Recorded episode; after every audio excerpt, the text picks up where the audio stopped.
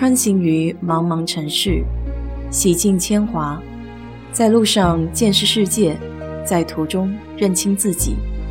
我是 DJ 水色淡子，在这里给你分享美国的文化生活。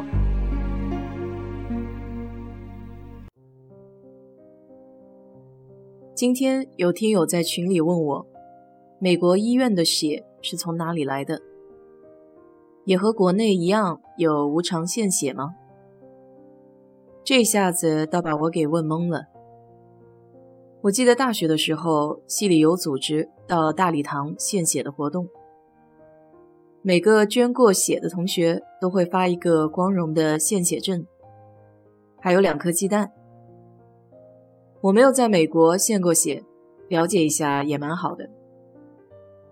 休斯顿的大街上，我只看到过一两次流动的献血站。更多的时候是在单位看到过。以前学校里也会有特定的献血日，叫 Blood Drive Day。献血的车子会开到学校，在献血的前几天，学校图书馆会出一张通告，就像其他任何活动一样，没有教导主任来动员或教育宣传献血的重要性。美国这里招募献血的人。主要是靠电话和上门的形式。当然，我至今也没有遇到过电话或是上门招募献血的情况。身边知道的献血人都是自觉自愿，没有人督促或是表彰这种行为。更多的时候，倒像是慈善捐款，属于个人行为。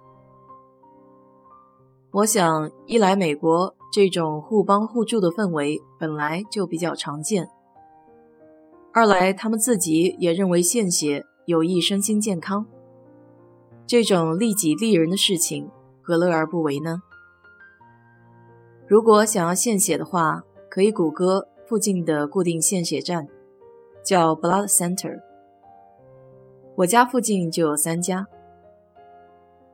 美国对献血者有一定的具体要求。比如年龄，必须得十七岁以上，十六岁以下的需要监护人许可。在献血之前，除了一些常规的检查之外，还会有非常详细的问答。有网友就分享了一部分自己的经验。他本人是来美国的第二年，在中国生活了将近二十多年。那位医生。针对他在中国生活二十多年的情况，想做更进一步的了解，于是就拿出了一本厚厚的大册子，里面有各个国家省份的疾病历史。对于中国某些特殊的省份，只要在特定年份生活过，是不可以献血的。在这些规定的后面都有详细的说明。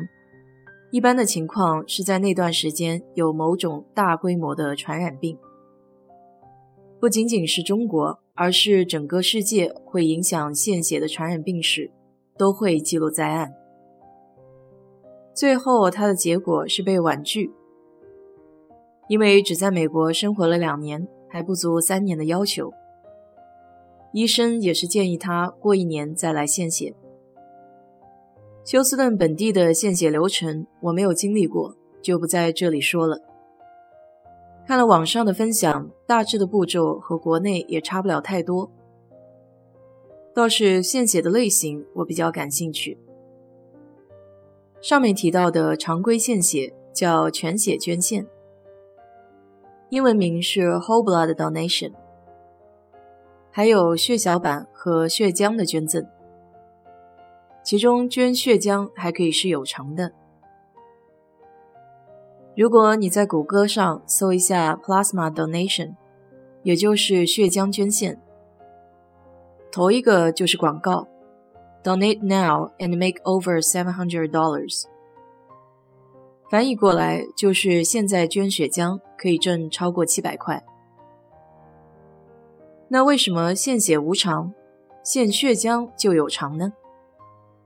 二者的捐献过程其实是类似的，问卷调查、挂机器，然后是饼干、果汁。但这两个行为在美国有个关键的区别：前者是慈善行为，后者是商业行为。美国的药品监管局没有明文禁止付款给献血者，但是会对有偿血液进行标记，并且医院不会使用这些有偿血液。这样做是为了防止捐血者为获利而隐瞒病情。而捐血浆通常是抽血，血浆分离后再将血细胞和其他成分放回体内。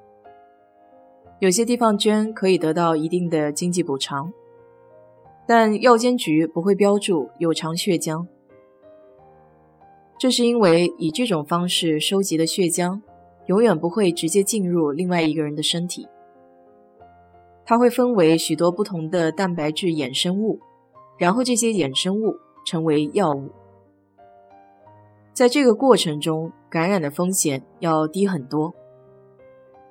当然了。这也并不能杜绝有些人刻意隐瞒疾病来谋取经济回报。实际上，这条产业链在美国是公开的秘密。不少人靠提供血浆这种药物的原材料来支付自己的生活开销。去年开始的新冠疫情，也侧面的激活了另外一个相关的产业，那就是新冠抗体血浆的需求。要求就是曾经核酸检测呈阳性，已经康复，十四天以后没有症状，当前的检测呈阴性，并且血浆中抗体的水平还得足够高，才能够捐赠。一般这种商业血浆中心可以采取社区血液中心无法采取的额外安全措施，他们还能保存同一个捐助人数周到数月内的血浆。这样可以在送出血浆之前重复进行传染病的测试。有了这一系列的保障，一些药品生物公司才可以通过合法的商业手段募集原材料。在美国，个人捐血的安全风险应该还算是比较低的，毕竟都是一次性的针头，会有专业人士的看护。主要还是看个人的意愿。想靠卖血挣钱的，就去商业中心；觉得献血可以帮助他人，算是做慈善的，就去无偿献血。总之都有选择。最后，我在这里推荐一本书《许三多卖血记》，值得看一看。好了，今天就给你聊到这里。如果你对这期节目感兴趣的话，欢迎在我的评论区留言，谢谢。